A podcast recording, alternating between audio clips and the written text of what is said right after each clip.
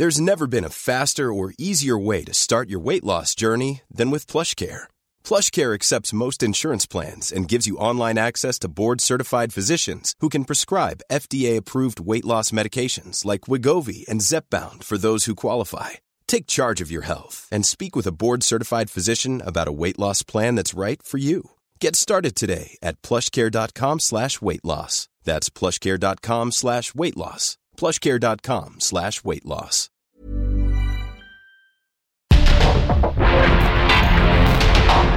Porque el mundo actual no se entendería sin la economía, las finanzas y los negocios. Acompaña a Mario Maldonado, el columnista de negocios más joven y objetivo del periodismo financiero en su programa. Bitácora de negocios. El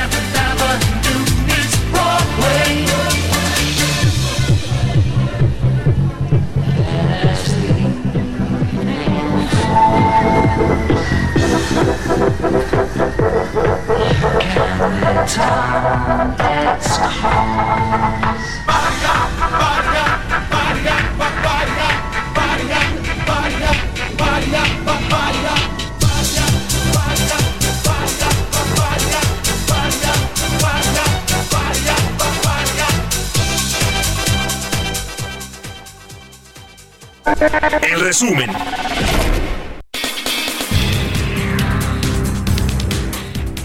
Suprema Corte de Justicia de la Nación desechó por notariamente improcedente el impedimento que planteó la Consejería Jurídica del Ejecutivo Federal para que el ministro Javier Lainez se abstenga de conocer de la acción de inconstitucionalidad promovida contra la eliminación de 13 de 14 fideicomisos del Poder Judicial de la Federación. Alicia Bárcena, secretaria de Relaciones Exteriores, instó a frenar con urgencia el discurso del expresidente de Estados Unidos Donald Trump contra México y a promover en cambio los beneficios de la relocalización para América del Norte. El presidente Andrés Manuel López Obrador reiteró que la nueva aerolínea del Estado mexicana de aviación comenzará sus operaciones en diciembre próximo, ello pese a las problemáticas que se han presentado para conseguir aviones. Habló también del tren Maya. Ya va a volar mexicana, pronto, muy pronto. Yo espero que en diciembre ya empecemos a volar con mexicana. Luego el día 15 es el tren Maya de Campeche a Cancún. También están invitados. Y luego la inauguración, y están invitados, del el tren de Salina Cruz a Coatzacoalcos, el del Istmo. Eso es el día 22 de diciembre. Y el 31 de diciembre de eh, Cancún a Palenque. Francisco Cervantes, presidente del Consejo Coordinador Empresarial, afirmó que México vive los mejores tiempos en inversiones productivas como porcentaje del tamaño de la economía. La formación bruta de capital fijo creció 21.8% de enero a agosto de 2023 en comparación con el mismo periodo del año previo.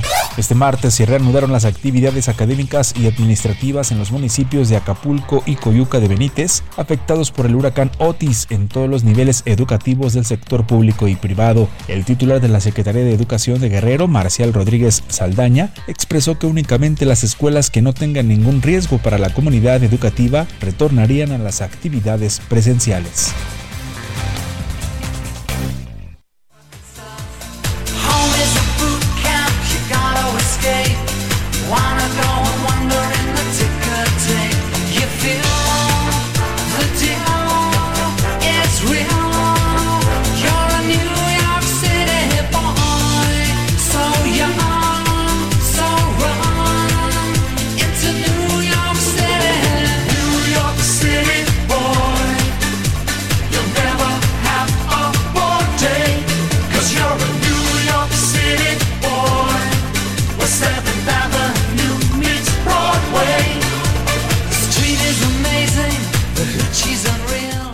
¿Cómo están? Muy buenos días. Bienvenidos a Bitácora de Negocios. Yo soy Mario Maldonado y me da mucho gusto saludarlos en este miércoles, miércoles 22 de noviembre del 2023. Estamos transmitiendo en vivo aquí en la cabina del Heraldo Radio. Gracias a todos y a todas por conectarse tempranito, por escucharnos a punto de las 6 que comenzamos la barra informativa de esta estación del 98.5 de FM, aquí en la Ciudad de México y en el Valle de México. Pero también nos escuchamos en el resto de la República Mexicana y también en la radio por internet o en el podcast de Bitácora de Negocios. A todos y a todas las que nos eh, siguen, nos escuchan en cualquier plataforma. Muchísimas, muchísimas gracias. Y comenzamos con un poquito de música y resumen como todos los días. Estamos escuchando a los Pet Shop Boys. Se llama New York City Boy esta canción. Esta semana hemos escuchado canciones de artistas que se presentaron en el Foro Sol este fin de semana, en el Autódromo Hermano Rodríguez, que desemboca también allá en el Foro Sol. Eh, y estuvieron en el Corona Capital, estos de Pet Shop Boys, estadounidenses. No, no, británico, es un dúo británico, perdóneme, es un dúo británico de que pues lanzaron esta canción en 1999 e incluida en su álbum Nightlife y bueno, pues la estamos escuchando y la vamos a escuchar hoy aquí en Bitácora de Negocios. Le vamos a entrar a los temas importantes, a la información. Vamos a hablar con Roberto Aguilar en unos minutos lo más importante que sucede en las bolsas y en los mercados financieros. Hay una tregua ya anunciada entre Israel y Hamas con un impacto acotado en mercados todavía, pero la mayor atención está en el futuro monetario de los países, de la Reserva Federal y de lo que eh, pues digan y dicten otros países de la eurozona. Inversionistas están atentos a indicadores económicos de Estados Unidos en una jornada de escaso volumen previo al feriado de acción de gracias. Y Citi avanza en reestructura global, cumple con planes de compactación de operaciones y cese de personal. Vamos a entrar a esos temas con Roberto Aguilar, vamos a hablar con Ramón de la Rosa de Activer sobre el comercio por carretera entre Estados Unidos y México repuntó 90% a tasa anual en septiembre del 2023. La economía, pues la verdad que con buenos datos en México y en Estados Unidos este año sobre todo en este segundo semestre. Vamos a hablar también con Juan de Villafranca de la Asociación Mexicana de Laboratorios Farmacéuticos de esta mega farmacia farmacio tototota que anunció el presidente López Obrador. Yo le voy a platicar un poquito de eso ahorita también en mi editorial.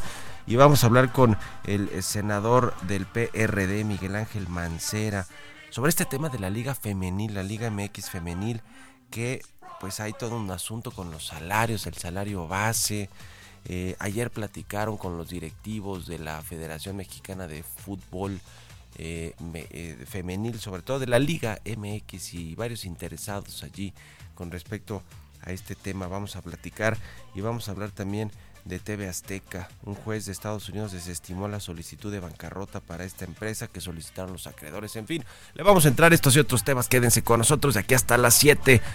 Vamos a otra cosa.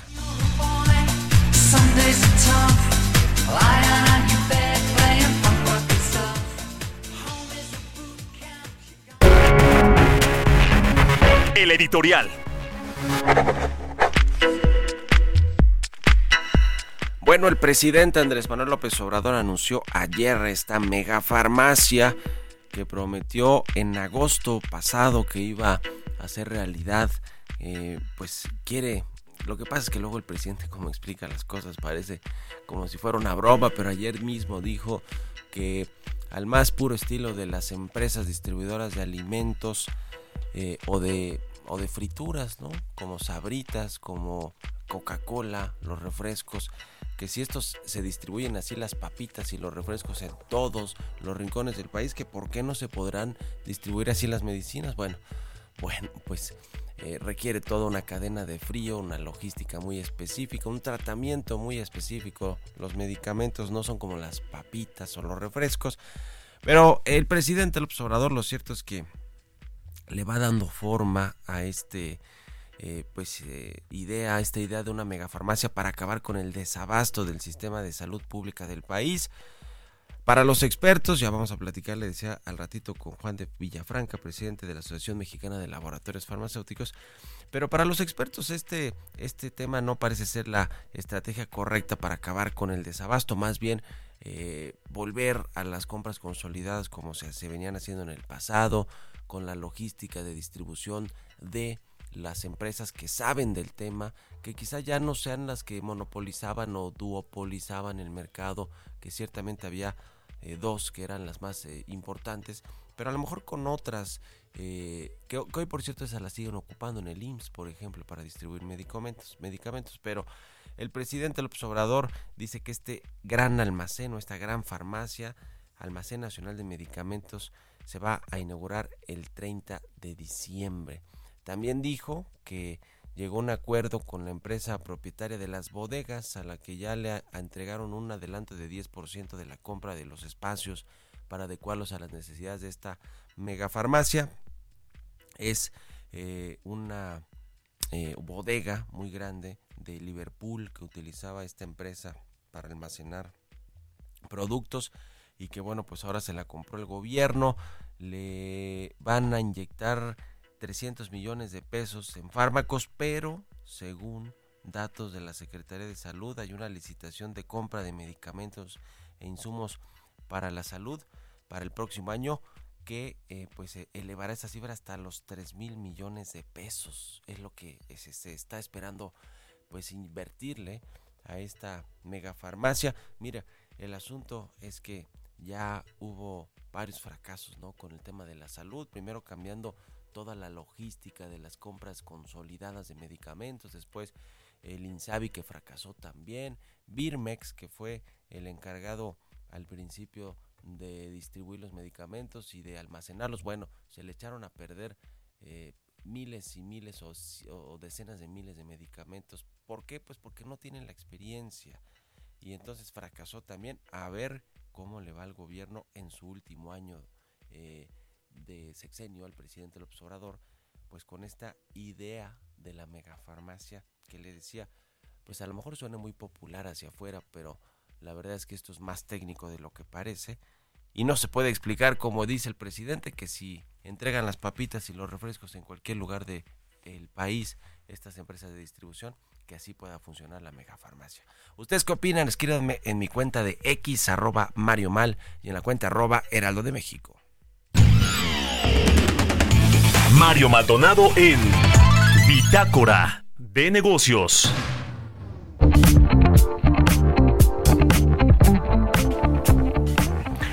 Vamos a platicar con Ramón de la Rosa, subdirector de Economía en Actimber. ¿Cómo está Ramón? Buenos días. Muy buen día, Mario. Bien, gracias. Gusto saludarte. ¿Cómo está el comercio entre México y Estados Unidos? Sobre todo el comercio que se lleva a cabo por carretera. ¿Qué nos dices? Mira, eh, hemos estado haciendo, como bien sabes, eh, pues bastante análisis, ¿no? Sobre el impacto que tiene el nearshoring en México. Eh, y uno de los temas que nos llamó la atención fue el incremento tan fuerte que tiene en los cruces por carretera de transportes de carga. En el mes de septiembre, como ya decías, creció 90% a tasa anual. la operación promedio por mes pasó de los 400 mil unidades a las, a las 800 mil. Y hay algo muy interesante que está sucediendo. Si uno voltea a ver, prácticamente los estados con los que tiene colindancia México, que son eh, Nuevo, Nuevo México, Texas y California, han estado creciendo estas mismas tasas. La razón es que se están ampliando los puestos de cruce, los puntos de cruce, las garitas. Eh, un ejemplo muy claro es el nuevo, la nueva garita que se creó en Colombia, Nuevo León, que hace frontera con Laredo, Texas, y esto ha permitido que ese punto se convierta en el más importante en el comercio internacional entre ambos países. Por ahí pasa casi el 50% de todos los cruces de carga por carretera que se hacen entre los dos países. De hecho, si uno voltea a ver en medios de comunicación internacionales, pues lo, nombran ya no como el nuevo el nuevo hub internacional de, de de comercio exterior, igualando incluso la misma cantidad que tienen los puertos que reciben barcos y cargas en California. Entonces estamos viendo una dinámica muy, muy importante. Platicando con empresarios en Querétaro me comentaban que comienzan a aparecer empresas que dan servicios de logística eh, que solamente te ayudan a cruzar eh, el, tren que tú, el, perdón, el trailer que tú mandes con carga eh, en ese punto, ¿no? Entonces tú mandas a tu chofer, llega a la frontera de Estados Unidos con México, cambian al chofer de la empresa y él solamente se encarga de hacer el cruce, se vuelve a bajar en los Estados Unidos y esto lo que hace es que eh, tienen sistematizado todo el proceso eh, de cruce de mercancías sabe exactamente qué le van a preguntar, cómo identificarse, cómo llenar las formas y esto lo hace mucho más expedito, ¿no? De tal forma que hemos visto un crecimiento impresionante en, la parte de mercancías y te puede servir como indicador adelantado para ver hacia dónde va el comercio exterior entre ambos países. Sobre todo, me llama la atención que los datos sean muy buenos, como dices, al mes de septiembre, porque hubo eh, pues este eh, tema después de eh, del cierre de, las fronteras o no cierre, digamos, parcial en términos de la migración y todo lo que eh, pues el gobierno de Texas estaba revisando muy minuciosamente todos los camiones y el transporte que cruzaba la frontera, precisamente para tratar de disminuir el, asunto de la migración, pero esto todavía no se reflejó en septiembre, quizá para los próximos, para los siguientes datos, ¿no? Ese fue más cercano a agosto, Mario. Ahí sí, se dio una ligera caída, pero aún así tenías crecimientos muy fuertes comparados con el año anterior. O sea, en realidad el repunte se dio por ahí del mes de julio, que es cuando se comienzan a abrir estas garitas. Se ve ese incremento impresionante en ambos lados de la frontera y eh, algo que está llamando la atención es que pues también los empresarios del lado de Estados Unidos están comenzando a invertir mucho más en centros de almacenamiento en, el, en la frontera sur de los Estados Unidos, justo para eh, recibir toda esta mercancía que llega desde México. ¿no? Entonces sí está haciendo un cambio muy importante el nearshoring, no solo es la inversión extranjera directa, sino comienzas a ver temas de construcción de parques industriales y esta mayor eficiencia o mayor interés de empresas de logística por facilitar el comercio entre ambos países el transporte por carretera muy importante entre México y Estados Unidos, pero también el ferroviario. ¿Cómo ves todo el asunto de el plan del gobierno para que por las vías del tren eh, también se transporte a los pasajeros y lo que puede implicar esto para las empresas, no solo para Grupo México o Canadian Pacific, sino para eh, pues el transporte de carga en México que también cruza mucho a través del ferrocarril a Estados Unidos? Sí, me parece que, que debe ser una decisión de cada una de las empresas, ¿no? Si es más costeable seguir usando transporte de carga o tratar de o incrementar el, número de servicio a través de transporte de pasajeros. Me parece que cada una de las empresas debería tomar la, mejor decisión que le convenga. Esto porque de esta forma no, no evita, no dañarías el comercio, o sea, seguiría fluyendo las mercancías y para aquellas que les sea rentable o atractivo incluir transporte de pasajeros, pues podrían tener un, ingreso extra, ¿no? Pero creo que sí debería ser decisión de, las empresas hacer la evaluación y ver qué es lo que más conviene, porque eh, también el transporte de de carga a través de trenes eh, está siendo creciendo, no a la misma velocidad que el transporte de, carretera, pero sigue siendo una fuente importante de flujo de mercancía entre ambos países. Ya, pues qué interesante. Muchas gracias, como siempre, Ramón de la Rosa, subdirector de Economía en Actinver, por estos minutos y muy buenos días. Muy buen día, Mario. Hasta luego, 6 con 20 de la mañana. Vámonos a otra cosa. Economía y mercados. Roberto Aguilar ya está aquí en la cabina del Heraldo Radio. Mi querido Robert, ¿cómo te va? Buenos días. Mario, me da mucho gusto saludarte a ti y a todos nuestros amigos. Pues los mercados con una operación baja eh, previo al, feriado del día de mañana, pero sin embargo hay varias noticias importantes. Fíjate que el gobierno israelí, la milicia islamista jamás acordaron una pausa de cuatro días en los combates para permitir la liberación de 50 rehenes retenidos en Gaza a cambio de 150 palestinos encarcelados en Israel. Pero este, este pacto no tuvo gran impacto en los mercados, pero sí alejaba el temor a una ampliación del conflicto a otros países. Las bolsas europeas fueron las más beneficiadas por el anuncio, en tanto que las asiáticas y las de Estados Unidos se mantuvieron al margen e incluso retrocedieron por diversas causas con un volumen acotado.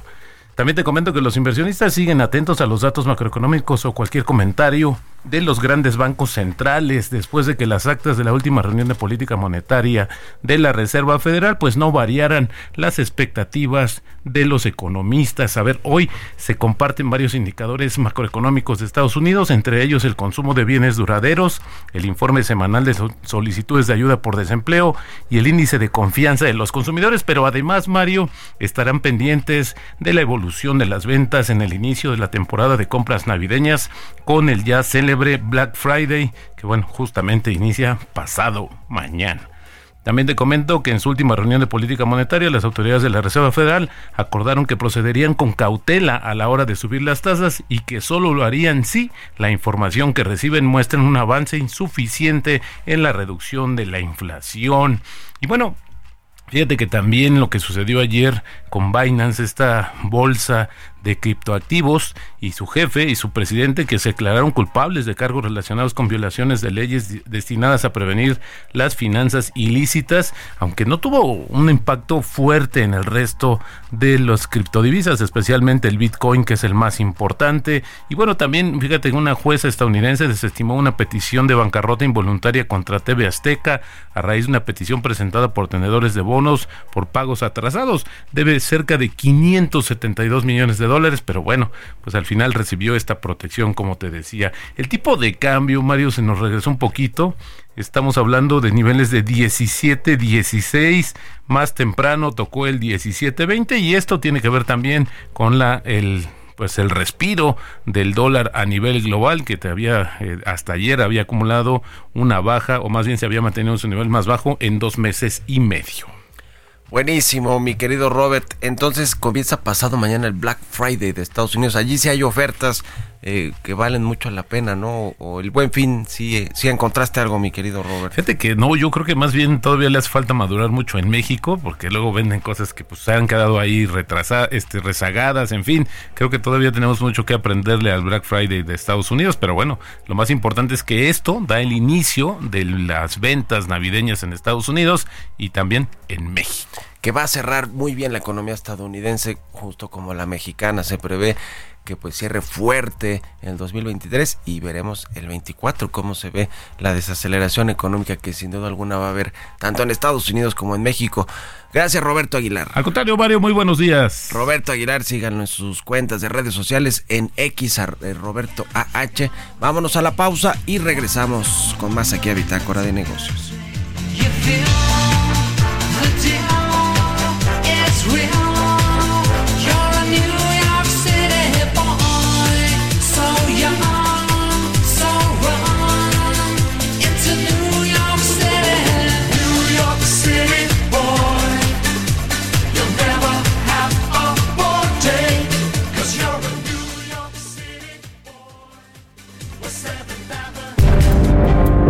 En un momento continuamos con la información más relevante del mundo financiero en Bitácora de Negocios con Mario Maldonado. Regresamos.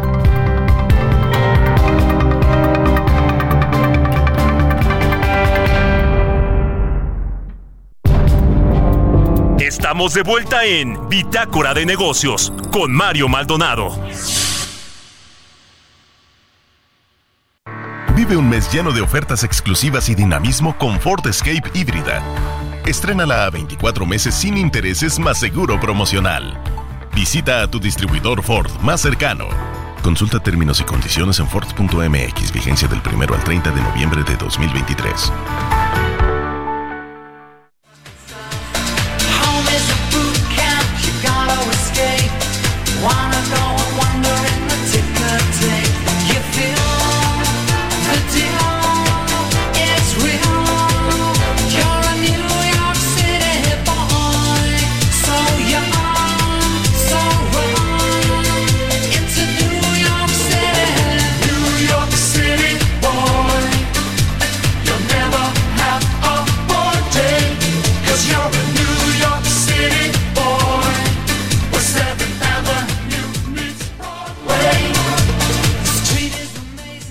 De regreso aquí en Bitácora de Negocios. Son las 6 de la mañana con 31 minutos, tiempo del centro de México.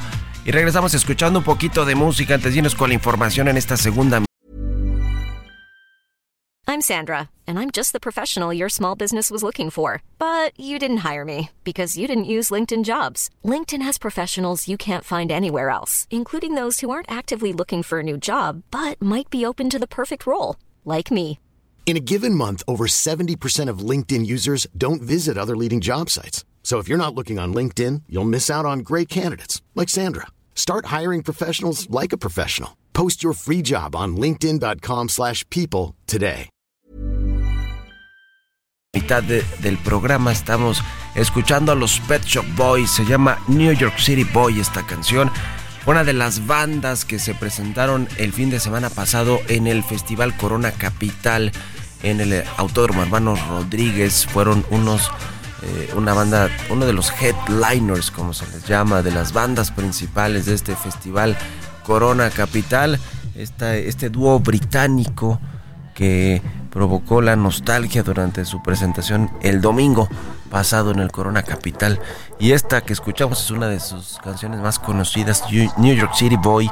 Se trata de una versión remasterizada de los Pet Shop Boys lanzada en 1999 y que está incluida en su álbum Nightlife.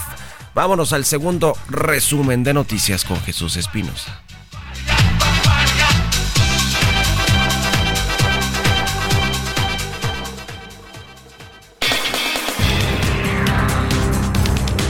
Julio Carranza, presidente de la Asociación de Bancos de México, señaló que con el nearshoring, las exportaciones de México podrían sumar entre 15 mil y 50 mil millones de dólares por los próximos cuatro años, pero hay varios retos hacia adelante. Agregó que se generará un impulso al crédito de entre 27 mil y 130 mil millones de pesos anuales debido a los proyectos de la relocalización.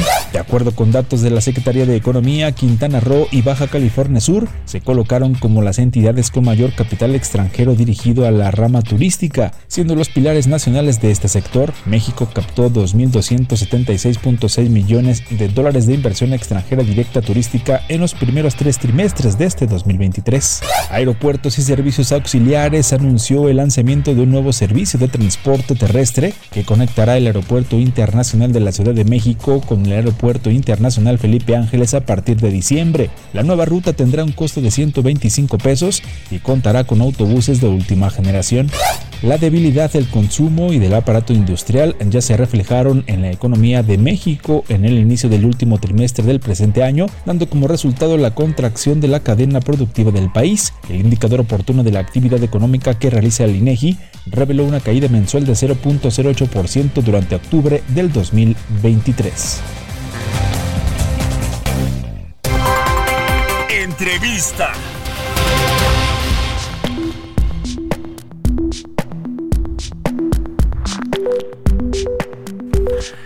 Y bueno, ya le decía el gobierno federal, el presidente López Obrador anunció ya la puesta en marcha de esta mega farmacia el próximo 30 de diciembre en Huehuetoca, eh, pues para acabar supuestamente con el desabasto de medicamentos. Vamos a platicar con Juan de Villafranca, presidente ejecutivo de la Asociación Mexicana de Laboratorios Farmacéuticos. ¿Cómo estás, Juan? Buenos días. ¿Qué tal, Mario? Muy buenos días, qué gusto saludarte. Igualmente, ¿qué te parece el anuncio de la megafarmacia o del gran almacén para eh, pues eh, adquirir medicamentos y de allí distribuirlos a todos los rincones del país, como, y así dijo el presidente, como las papas, eh, las papitas o los refrescos? Pues mira, es un, es un proyecto pues inédito, muy ambicioso este que realmente nos arrojan varias dudas y preocupaciones. Este, por un lado, pues no se sabe si toda la compra pública de medicamentos irían a esta este gran almacén y de ahí se va a distribuir a todo el país o si en un momento dado se pretende seguir con el con los esquemas que se tienen hoy en día y de ahí ya este esta bodega serviría para surtir algunos faltantes de medicamentos y, y hay aspectos que ojalá pudiéramos conocer ¿no? sobre cómo piensan eh, manejar esto eh, cómo se van a mandar los medicamentos ya de la bodega al destino final este tendrá esto solamente costos importantes porque hay medicamentos muy baratos entonces cuánto cuesta mandar un paquetito de medicamentos de ahí a, la mejor a Piedras Negras. Y tercero, que las condiciones de cómo se envían los productos o los medicamentos se cuiden, que haya trazabilidad, que haya buen manejo y que cumpla con toda la normatividad que establece COFEPRIS. Entonces sí es un proyecto pues eh, ambicioso, eh, novedoso y por lo pronto nosotros como fabricantes de medicamentos pues este estamos en la mejor disposición de que se compren los medicamentos en México, se surtan, y pero ya la parte de la de este almacenamiento y distribución pues será todo un reto que tendrá Birmex que según se dijo ayer es quien se hará cargo de esta distribución y operación del almacén. eh, esto modifica el panorama de las compras consolidadas de medicamentos, de estas licitaciones y de los contratos que tienen organismos de salud pública como el IMSS, el ISTE, el IMSS Bienestar ahora que sustituyó al INSABI, eh, ¿modifica algo ese panorama, esta megafarmacia y el presupuesto que le van a, meter? Pues mira, no debe de cambiarlo porque al final de cuentas pues, sigue el proceso de licitación de compra.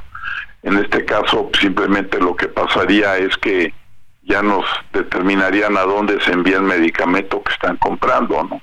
Si se sigue por los canales que hay hoy en día o si en un momento dado quieren que todo se envíe a esta gran almacén, pues ahí se enviaría.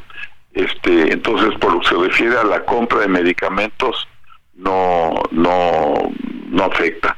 Sin embargo, lo que sí es importante es que para prever que no haya un desabasto de medicamentos, pues es muy importante que haya un esquema integral de planeación donde se contemple no solamente la compra, sino que se compre, se comprenda también la, la distribución, porque de nada sirve comprar si no lo distribuyes. De nada sirve tener un esquema de distribución eficiente si no hay una compra pues integral de todas las necesidades que hay en el país de medicamentos. Ahora, la realidad es que al mismo INSABI y a Birmex, que es este organismo del gobierno a través del cual se distribuyen medicamentos, aunque pues no tenía mucho presupuesto y tampoco parece que tiene todas las capacidades para poder hacerlo de forma correcta, pero bueno, ya se le echaron a perder medicamentos, eso se sabe, ha sido público por pues tenerlos almacenados mucho tiempo y que no se pudieron distribuir, se, se echaron a perder y se gastó dinero, se echó a la basura ese presupuesto para la compra de algunos medicamentos. No va a suceder o puede suceder lo mismo en este gran almacén pues sin duda ese es un riesgo porque el medicamento una vez que se fabrica tiene en nuestro país dos años de caducidad. Sí, Entonces, si si compran, si se dice que se va a comprar todo el medicamento, todos los medicamentos de todo el mundo, eh, pues hay que habrá que ver y tendrá que planear cuánto van a comprar, de qué tipo de medicamentos, porque evidentemente sería eh, penoso y muy triste que medicamentos llegaran a caducar y entonces este, se tuviera que, que destruir, ¿no? Y por otro lado también ahorita que tocas el tema de Insabi, pues Insabi todavía tiene, hay adeudos importantes de, de, de, lo que era Insabi a algunos laboratorios por medicamentos que se surtieron y que todavía no se han cubierto esas esas este esos pagos que están pendientes. Bueno, pues qué situación. No va a resolver eso, eso es cierto y hay que dejarlo claro el problema del abasto de medicamentos en el país, esta megafarmacia. Pues, pues se ve, se ve, se ve eso todo muy complicado porque ya la parte logística de cómo se va a enviar el medicamento de ahí a, al destino final, que es la clínica, y al final de cuentas al paciente, que es lo más importante, pues hay muchas, hay muchas dudas, ¿no? Por eso ojalá pudiéramos conocer y sería conocer cómo van a operar esto, este, y si quieren, y si la idea es que todo el medicamento pase por este, por este mega almacén o no. En fin, hay, hay mucha información que estaremos muy atentos a que nos, nos digan cómo va a funcionar en la, en la práctica o cómo quieren que funcione esta megafarmacia.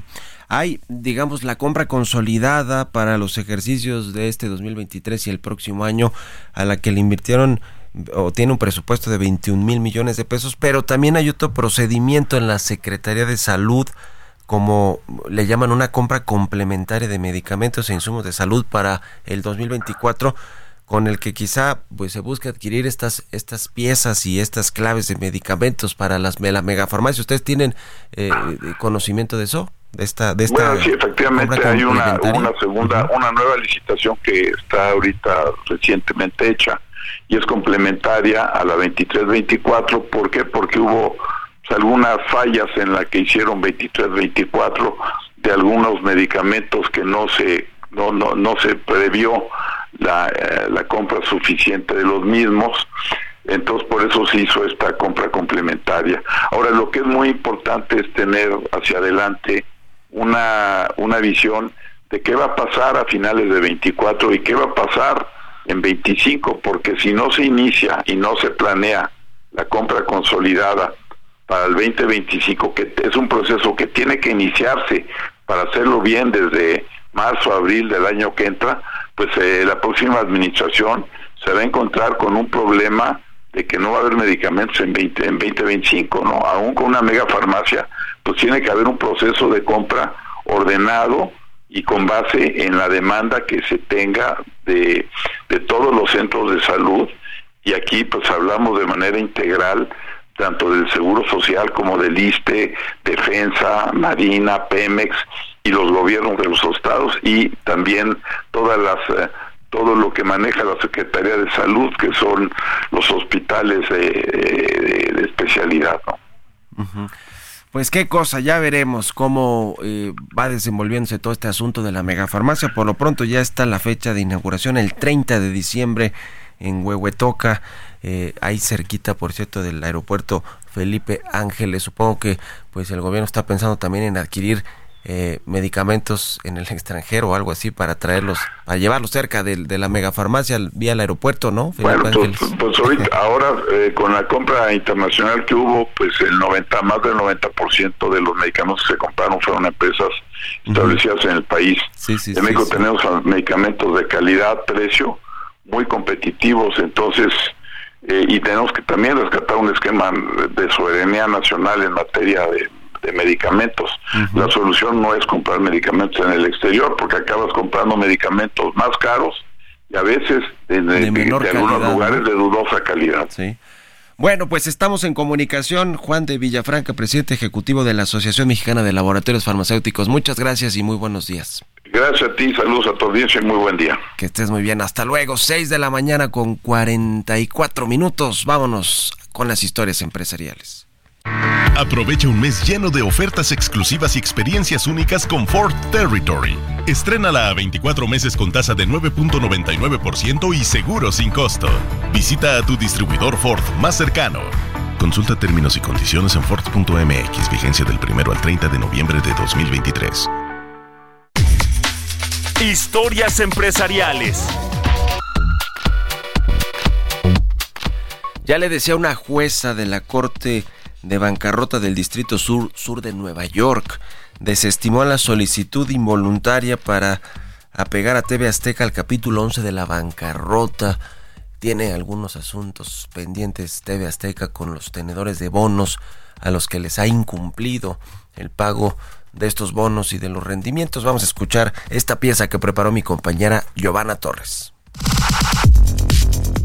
TV Azteca es un conglomerado mexicano de medios de comunicación propiedad de Grupo Salinas. La empresa surgió en el proceso de privatización del paquete de medios del gobierno federal, en el que se incluían 90 estaciones e instalaciones que formaban parte de la televisora paraestatal Imevisión y cuya licitación fue ganada por Grupo Salinas. Fue así que el 2 de agosto de 1993, tomando el nombre de la concesionaria de las estaciones de Canal 13 en ese momento, nació la televisora privada Televisión Azteca y el 7 de marzo del 2011 cambió de nombre a Azteca para la simplificación de sus subdivisiones. La jueza Lisa Beckerman de la Corte de Bancarrotas del Distrito Sur de Nueva York desestimó la solicitud involuntaria para apegar a TV Azteca al capítulo 11 de bancarrota. El tribunal determinó que los reclamos de los acreedores solicitantes están sujetos a una disputa de buena fe y por lo tanto los casos del capítulo 11 deben ser desestimados. La decisión del Poder Judicial estadounidense fue consecuente a la solicitud realizada por la compañía que considera que no debe ser obligada a entrar en el capítulo 11, especialmente especialmente al considerar que ninguno de sus negocios tiene domicilio en aquella nación. De acuerdo con el conglomerado de Salinas Pliego, si se lleva a cabo algún proceso legal, debe realizarse en México, país en donde se encuentran todas sus operaciones, ello con el fin de asegurar imparcialidad en el proceso. Para Bitácora de Negocios, Giovanna Torres. Bitácora de Negocios con Mario Maldonado.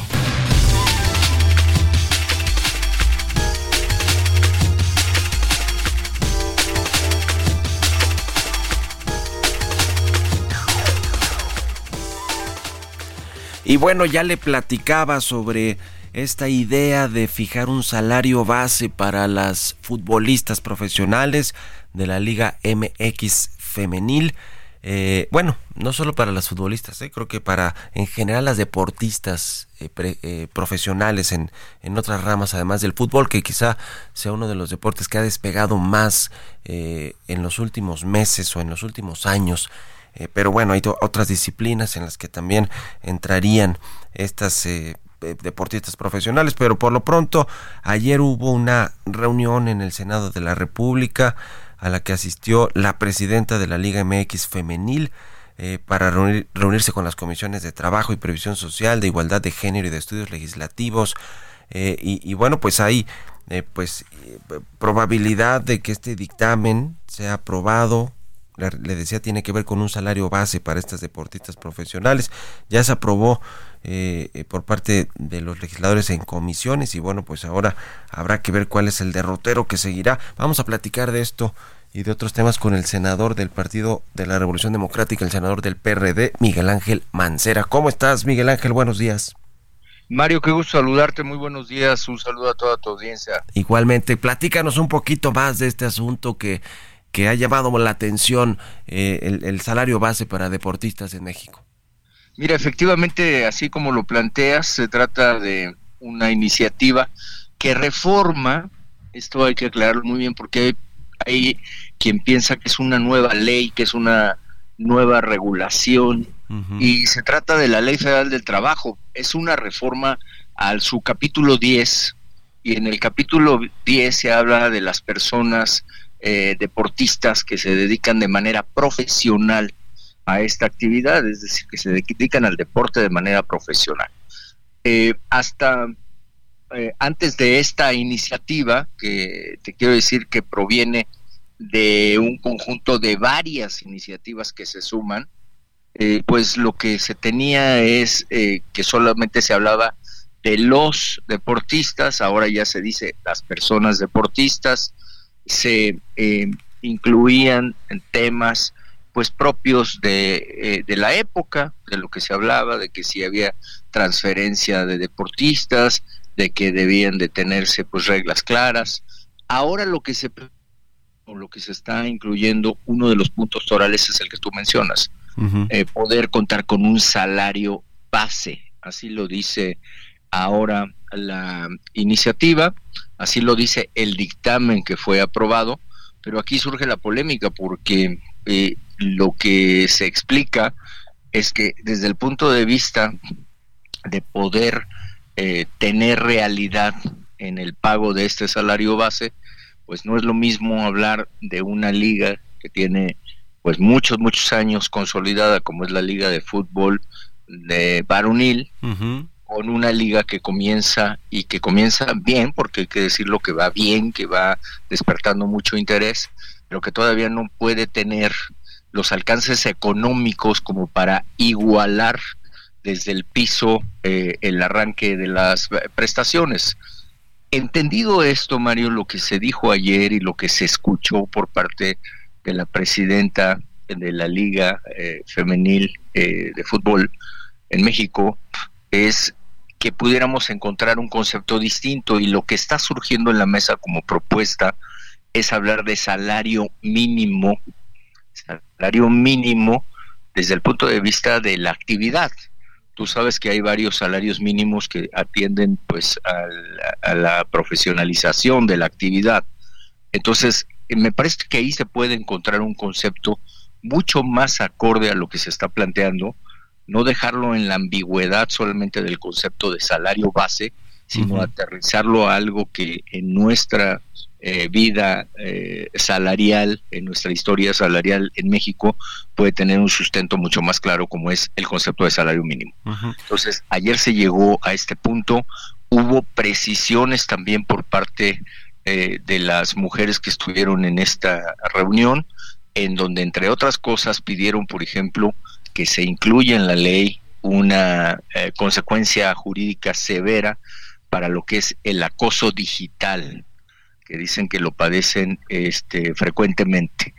Eh, incluirlo obviamente como tipo penal, tanto en Código Penal Federal como en códigos estatales, y establecer una sanción consistente, además de que hablaron de que en los clubes se tengan protocolos de atención a la violencia, a esta violencia que puede surgir en un momento dado, que es la violencia de género, y obviamente que por escrito se tengan temas de sus transferencias, pero en el entendido, Mario, que esto me parece sustancial, no solamente estamos hablando del fútbol, ayer se habló, por ejemplo, de softball, se habló de eh, el tochito, que entiendo que será incluso hasta un deporte olímpico en las eh, próximas contiendas. Sí.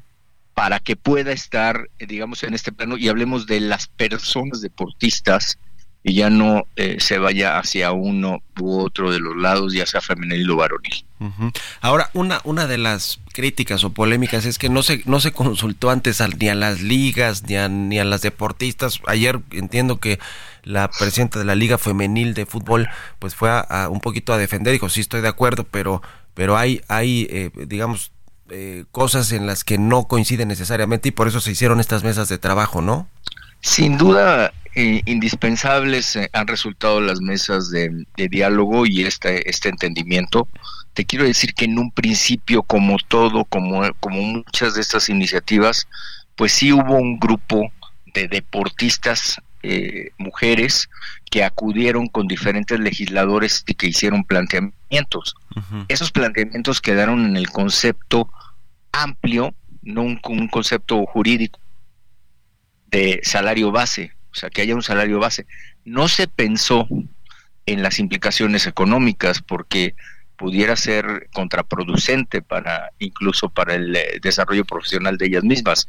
Entonces, por eso es que ahora ya mucho más reflexionado desde el punto de vista jurídico, entendiendo también parte de las eh, de los propietarios de los clubes, de los titulares de las ligas y también de la regulación internacional que se habló ayer, Mario, porque ha habido experiencias internacionales en donde una sobreregulación lo que genera es que se quite la posibilidad de tener la liga desde el punto de vista de las autoridades internacionales del fútbol, por ejemplo. Sí, sí, sí, sí. Y además ya no podría ser ya no rentable o cosas por el estilo. Entonces, sí, hay que tener cuidado. Oye, eh, mi querido Miguel Ángel, ahora nos va a caer ya casi la guillotina, así que eh, retomamos pronto para hablar de otros temas muy importantes que hay ahí en, en materia legislativa en el Senado. Te agradezco estos minutos y muy buenos días. Al contrario, gracias a ti, muy buenos días, como siempre, Mario, un abrazo. Hasta luego, igualmente. Es el senador eh, del EPRD, Miguel Ángel Mancera.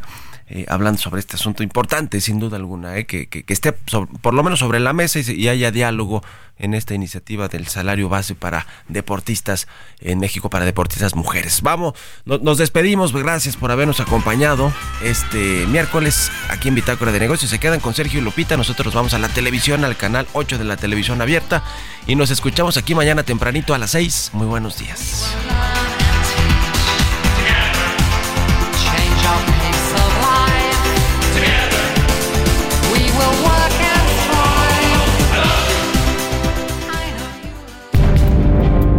Esto fue Bitácora de Negocios con Mario Maldonado.